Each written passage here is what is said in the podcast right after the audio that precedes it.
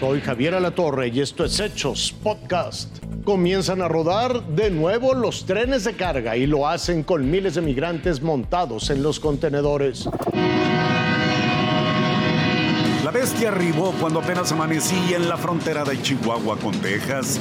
Sorprendió a muchos porque ya se sabía que los trenes estaban parados para evitar sirvan de transporte para los migrantes. Sin embargo, esta locomotora y su convoy no tienen restricciones, no pertenecen a Ferromex, es de la Union Pacific, empresa estadounidense que no ha parado el traslado de mercancías entre México y Estados Unidos. Estamos en un puente aquí en Ciudad Juárez y lo que ven ustedes, cientos de migrantes que el día de hoy llegaron en el tren, estuvieron varados allá en Coahuila.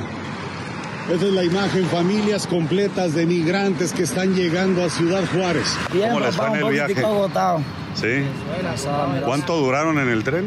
Como tres días, cuatro días. Tres días. Duramos seis días porque se vararon.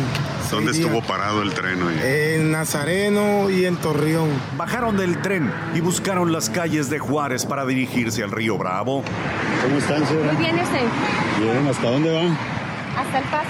Se va a entregar a los Estados Unidos. Sí, señor. ¿Cuánto duraron en el tren? Eh, cinco días. Cinco días. Cinco días. Los vagones se quedaron afuera del área de carga. Dairana no venía sola de Venezuela. ¿Viene con todos sus hijos? ¿Cuántos hijos tiene? Cinco. Cinco. Y viajó con ellos en el tren. En el tren. Con la bendición de Dios llevamos bien. Sí. ¿Qué edad tienen todos sus niños? 18, 12, 7 y 5. Los más de 500 migrantes caminaron hasta la llamada Puerta 36 para entregarse a la patrulla fronteriza y así entrar a Estados Unidos. Horas más tarde, entró a la frontera otro tren. Este sí es de Ferromex. Es la carga que es imposible frenar y para evitar que se suban los migrantes a los vagones arriesgando la vida, montan dos contenedores sobre las plataformas.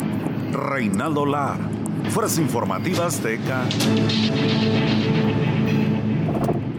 Investigan una batalla entre personal médico y policías en un hospital de Guadalajara. Se llevaron a un compañero.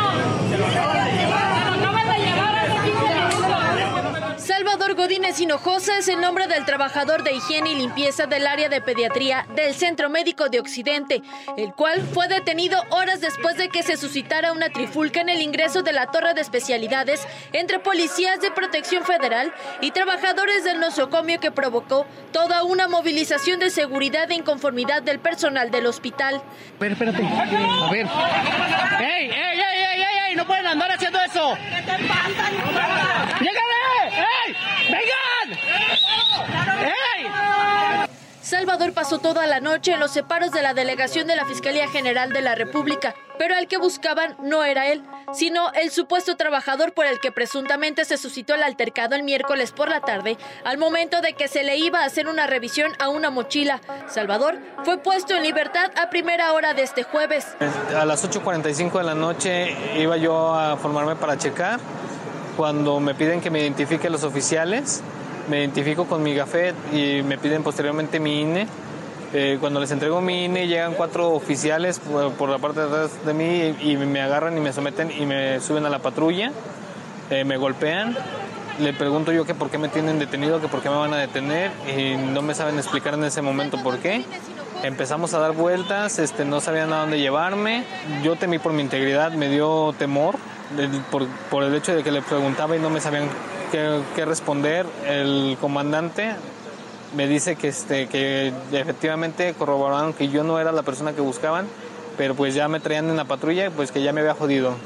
En las inmediaciones del nosocomio se mantuvo la seguridad por parte de la dependencia federal. A decir de algunos de los uniformados presuntamente, insistieron que no hubo abuso de autoridad. Se niega la revisión. La revisión e inspección cuando se les ha detectado robo de medicamentos, robo de equipo. En tanto, hay opiniones encontradas entre algunos trabajadores del hospital sobre el presunto abuso de autoridad en las inspecciones al personal. Pero de eso a que metan mano, de eso a que, a que se porten un poco groseros. Sí lo vi al principio como algo extraño, pero cuando luego pasan que se pierden tus cosas a veces, eh, creo que sí es necesario que al salir demuestres que es tuyo, pues. Por el momento el caso sigue abierto y con una carpeta de investigación en curso en la FGR por el delito de lesiones contra los elementos de seguridad del nosocomio, informó la autoridad federal a través de un mensaje de comunicación social.